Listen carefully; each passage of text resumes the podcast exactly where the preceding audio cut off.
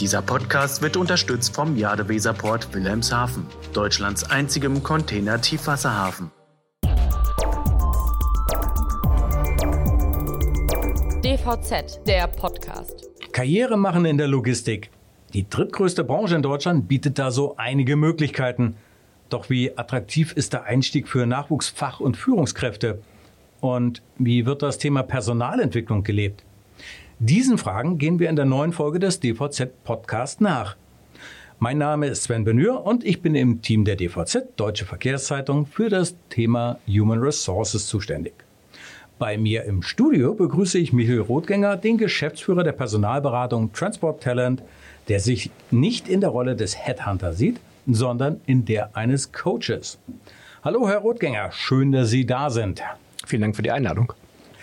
Ja, Herr Rotgänger, wollen wir gleich ins kalte Wasser springen? Naja, schauen wir mal. Ne? Ähm, aber eins möchte ich gerne wissen, bevor wir wirklich anfangen. Sie waren ja bei Kühne und Nagel drauf und dran, äh, Karriere zu machen. Also einen richtig guten Weg hatten Sie da äh, schon eingeschlagen und viele in der Branche finden das ja äh, als erstrebenswert, sehen das als erstrebenswert an. Und dann haben Sie sich entschieden, ganz andere Wege einzuschlagen. Was hat Sie dazu bewogen? Schöne Frage für den Start. Ähm, ich habe 2004 bei Kühn und Nagel als Praktikant angefangen in der Seefracht und ähm, war da sehr schnell begeistert von den Menschen, ähm, der Internationalität, dem, dem Miteinander, ähm, was mich sofort gefangen hat für Logistik. Und dann habe ich dort eine Ausbildung gemacht und habe aber schon während der Ausbildung gemerkt, sehr schnell, also Spediteur werde ich nicht. Und ähm, bin dann nach der Ausbildung auf eigenen Wunsch für neun Wochen übernommen worden. Und ähm, das heißt, ich kann damit nicht angeben, dass ich äh, Speditionsberufserfahrung habe. Und dann habe ich ähm, aber sehr schnell für mich die richtige Richtung gefunden. Ähm, da wurde ich gefragt, ob ich intern Lust hätte, als Trainer für Seefracht-IT-Systeme zu arbeiten für Deutschland und bin dann ähm, viel gereist und konnte Menschen trainieren. War also dem HR schon sehr nah. Und dann bin ich 2008 von Reinhard Griese, dem Personalleiter in Hamburg von Kühne und Nagel, gefragt worden, ob ich äh, Interesse hätte, nach Hamburg zurückzukommen als Ausbildungsleiter.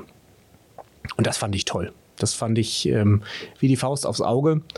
Ähm, muss gestehen, ich habe das Angebot bekommen und bin dann ähm, nach Hause gefahren und habe zwei Tage ganz schlecht geschlafen, weil ich dachte, wenn ich das versaue, ähm, kann ich mich nie wieder irgendwo bewerben.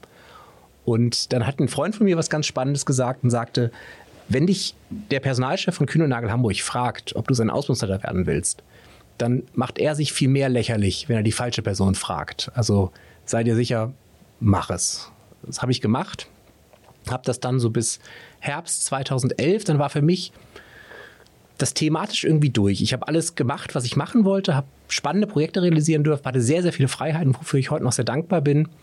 Und ähm, für mich kam dann die Frage, was machst du jetzt? Und dann kam das Angebot äh, aus der Schweiz, aus dem Head Office Kühnagel Schindeleggi, ob ich ähm, in das Thema HR-IT ähm, gehen möchte, was ich getan habe. Ähm, hier war die Reise allerdings nach zwölf Monaten zu Ende, was ähm, mehr der Geburt meines Sohnes und dem Wunsch, nach Hamburg zurückzugehen, geschuldet ist. Und es hat dann bei Kühn und Nagel nichts gefunden, was gepasst hätte. Und ich dachte, vielleicht ist die Reise auch hier zu Ende. Mhm. Ja, also man kann sehen, äh, eine Änderung in der persönlichen Situation äh, bringt auch schon die ganzen Vorzeichen, die man sich gesetzt hat, sehr schnell äh, in eine ganz andere Position. Und ja, dann ist das da tatsächlich so eine Situation, wo man sagen muss, hm, was mache ich? Jetzt oder nie muss ich mich entscheiden, wie mein weiterer Weg dann auch ähm, vonstatten gehen soll.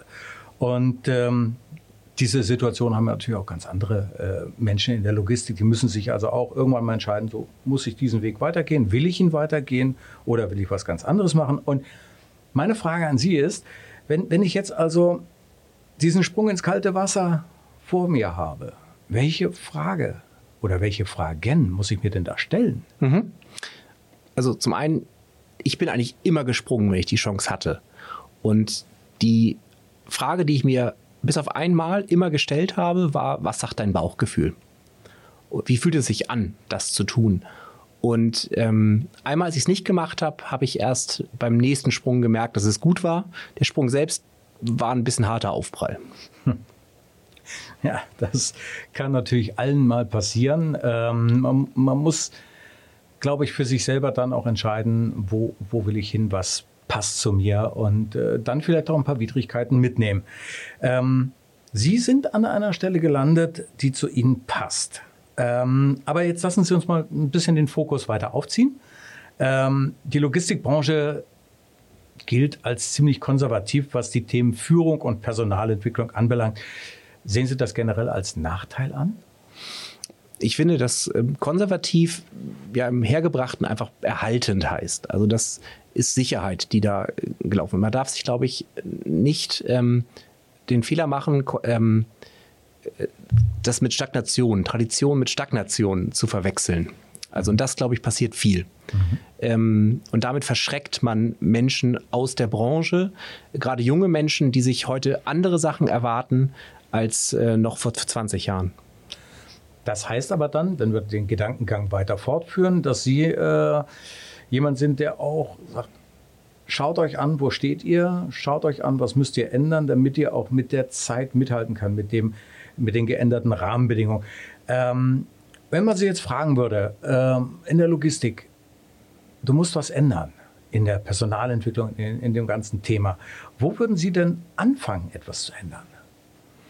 Mm, ich glaube, ich würde anfangen, in dem Thema den Leuten auch Perspektive aufzuzeigen. Also ganz oft ist es der Duktus, ähm, arbeite hart, dann wirst du befördert, arbeite noch härter, dann wirst du weiter befördert. Und ich glaube, dass das bei der jungen Generation gerade äh, nicht mehr ankommt. Also diese Insignien der Macht von Handy, Auto, Prokura ähm, ist nicht mehr das, was äh, Leute da im Ofen vorlockt.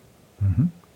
Ja, das ist allerdings auch eine ja, vergleichsweise harte Einschätzung, wenn ich das mal so ähm, sagen darf, denn das bedeutet ja eigentlich, dass äh, diese, diese Personalplaner in der Logistik sich ja noch nicht so richtig die großen Gedanken gemacht haben, sondern die üblichen Anreize halt setzen. Ähm, gut, aber kommen wir mal darauf, äh, auf dieses Thema, wenn man sich mal so anschaut, was, über dieses Thema Personalentwicklung und über das Thema Personalmanagementkonzepte. Was da alles geschrieben worden ist, damit können wir Bibliotheken füllen. Und zwar nicht kleine, sondern richtig große. Ähm, und trotzdem, trotzdem es diese vielen klugen Gedanken gibt, hat man immer das Gefühl, dass gerade in der Logistik eine riesige Kluft herrscht zwischen der Theorie, die vielleicht sich auch in der Praxis bewähren könnte, und der gelebten Praxis. Ähm, was glauben Sie, warum werden solche neuen Ansätze äh, eher ausgebremst? Ich glaube, hier haben wir wieder Tradition als, als Hauptgrund. Also, oder falsch verstandene Tradition. Das heißt, ähm, man muss sich immer gucken, wer sind die Entscheider? Was ist die Vita der Entscheider, die solche Sachen ähm, befürworten, äh, fördern oder stoppen können? Und ich glaube, es gehört sehr, sehr viel Größe und ähm, Selbstreflexion dazu, äh, zu erkennen, dass die Zeiten sich ändern. Mhm. Naja, nun, äh, manch, manche Dinge ändern sich ja tatsächlich. Also es ist ja nicht so, dass alles in, in Beton gegossen wurde und das bleibt jetzt so und ist unveränderlich. Ähm, es gibt tatsächlich kleinere oder vielleicht sogar auch größere Änderungen, kommt auf das Unternehmen drauf an. Ähm, welche Ansätze werden denn Ihrer Erfahrung nach so überhaupt gelebt und schaffen es von dem Konzept auf dem Papier in die Praxis umgesetzt zu werden? Mhm. Ich glaube, ähm, das erste ist bei größeren Unternehmen leider momentan nur, ähm, ist diese Flexibilisierung von Arbeitszeiten. Also im Grunde, dass ähm, die Arbeit ans Leben angepasst wird, nicht das Leben an die Arbeit. Das ist ein Punkt. Also, dass man guckt, wie kann ich smart arbeiten, nicht hart. Und das zweite ist, dass es mehr und mehr die Leute wollen nach Zielen arbeiten. Sie wollen wissen, was wird von mir erwartet. Und ich will nicht nach Zeit beurteilt werden, sondern nach Qualität und ähm, Quantität meiner Arbeit. Und momentan ist es immer noch viel so, dass ähm, gerade jüngere Leute, die das, diese Erwartungshaltung mehr mitbringen, ähm, enttäuscht sind, dass sie ähm, nach ihrer Zeit bewertet werden. Das heißt, jemand, der sehr seinen Job sehr gut macht, in kürzerer Zeit als andere, wird dafür eher bestraft. Mhm. Ja, es ist, ist tatsächlich so diese gelebte Praxis 9 to 5. Ähm, naja, und dann machst du noch ein paar Überstunden, wenn du dann wie Sie ja vorhin gesagt haben, auch befördert werden willst. Äh, das sind natürlich Konzepte, die vielleicht auch gar nicht in die Lebensplanung in die, äh, der, der jüngeren Generation reinpasst, die ja nun irgendwo auch ein anderes Verständnis von Work-Life-Balance haben.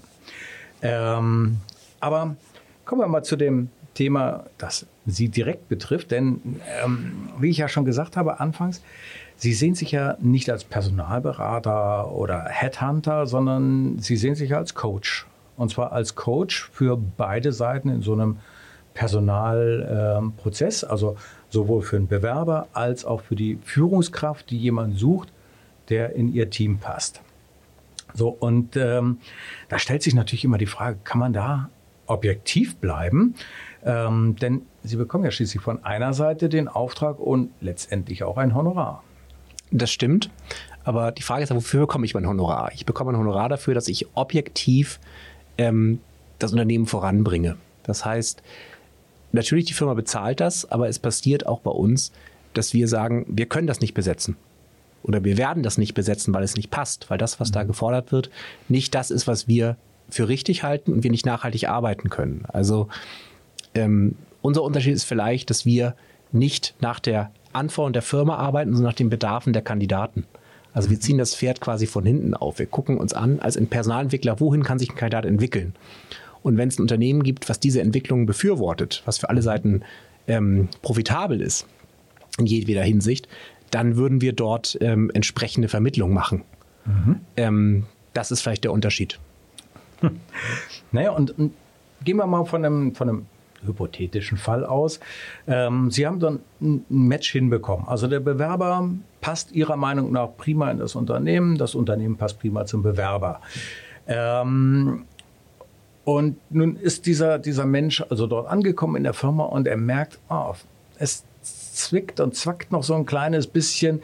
Ähm, würden Sie dem raten, er soll mal so ein bisschen abwarten, bis sich das zurechtgerüttelt hat und man sich dann eingepasst hat? Oder äh, würden Sie ihm vielleicht zu einem ganz anderen Schritt raten? Und äh, wenn, wenn ja, wenn so eine Frage dann im Raum steht, was sind denn da die Warnsignale und worauf muss man wirklich achten? Also erstmal glaube ich, man rüttelt sich nicht zurecht.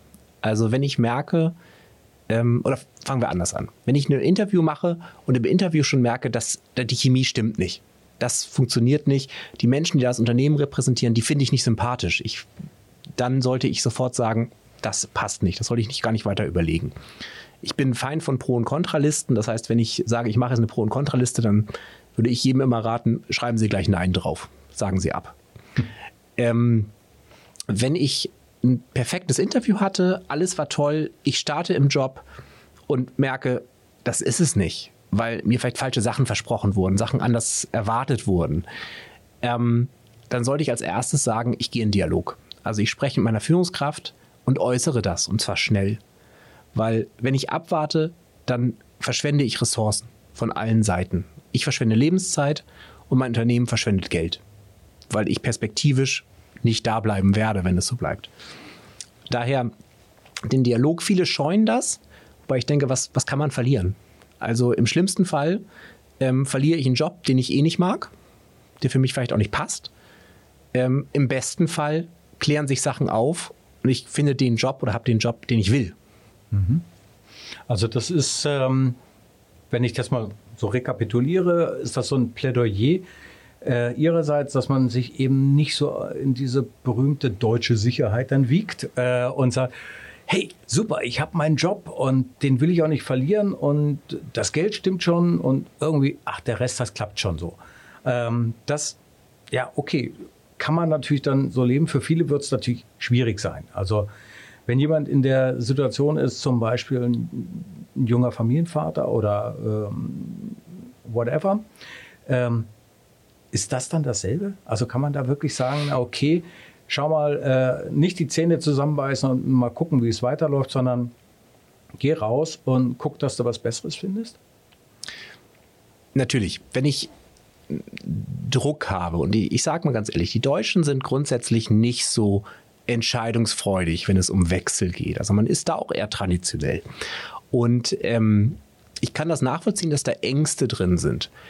Es ich habe natürlich immer leicht, weil für mich ist, ähm, ist Arbeit Passion. ich möchte etwas tun, was, was sinnstiftend ist. Ich möchte etwas tun, was mir Freude bereitet, mich mit Menschen umgeben, die Freude ähm, dabei sind. Ich sage ganz ehrlich, es gibt auch Leute, denen ist das nicht so wichtig. Die wollen da Broterwerb.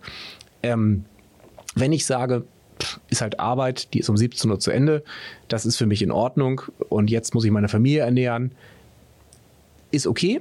Ich glaube allerdings, das ist perspektivisch für alle Seiten nachteilig, mhm. weil mein Enthusiasmus für den Job fällt, mein Gehalt und wenn es so Inflationsausgleich ist, steigt. Und damit verlieren am Ende beide. Mhm. Zum Schluss würde ich Ihnen gerne mal eine persönliche Frage noch stellen. Ähm, wenn Sie als Mittler zwischen den Welten unterwegs sind äh, und Sie haben jetzt so eine Situation, Sie haben zwei aussichtsreiche Kandidaten. Der eine ist Ihnen super sympathisch, aber dem fehlen noch so ein paar Fähigkeiten äh, oder, oder dem fehlt noch ein bisschen Wissen, um eine Position perfekt auszufüllen. Und der andere, der könnte das perfekt, ist Ihnen aber absolut unsympathisch. Für wen würden Sie sich entscheiden? Äh, den, der mir unsympathisch ist, in der Tat, weil ich denke, das ist mein Auftrag. Also es geht nicht darum zu sagen, ähm, der soll nicht für mich arbeiten. Mhm. Und selbst wenn er für mich arbeiten sollte, würde ich auch den unsympathischen nehmen, weil ich denke, es ist der bessere für den Job. Mhm. Ähm, weil mein Kunde, in diesem Fall habe ich ja zwei. Ich habe den Kandidaten als Kunden und ich habe die Firma als Kunden. Und die erwarten, dass ich einen perfekten Match zusammenstelle. Nicht, dass ich sage, was würdest du tun? Ähm, privat würde ich mit dem jetzt wahrscheinlich nicht befreundet sein, aber den richtigen Job zu vermitteln, wenn ich sage, das ist der passende Kandidat, das ist meine Aufgabe. Mhm. Ja, und äh, ich glaube, damit haben wir auch ein ganz gutes Schlusswort gefunden. Wir sind tatsächlich am, Folge, äh, am, am Ende dieser Folge angelangt, Herr Rotgänger. Ganz herzlichen Dank, dass Sie sich die Zeit genommen haben, uns mal ein klein bisschen so den ähm, die, die, die Lage da äh, in Ihrem Geschäft zu skizzieren und mal zu schauen, wie, wie ist denn das eigentlich, wie muss man das verstehen, was bedeutet Coaching in der Logistik. Ähm, fand ich sehr, sehr spannend. Ganz, ganz herzlichen Dank und auf Wiederhören. Ich bedanke mich. Auf Wiederhören.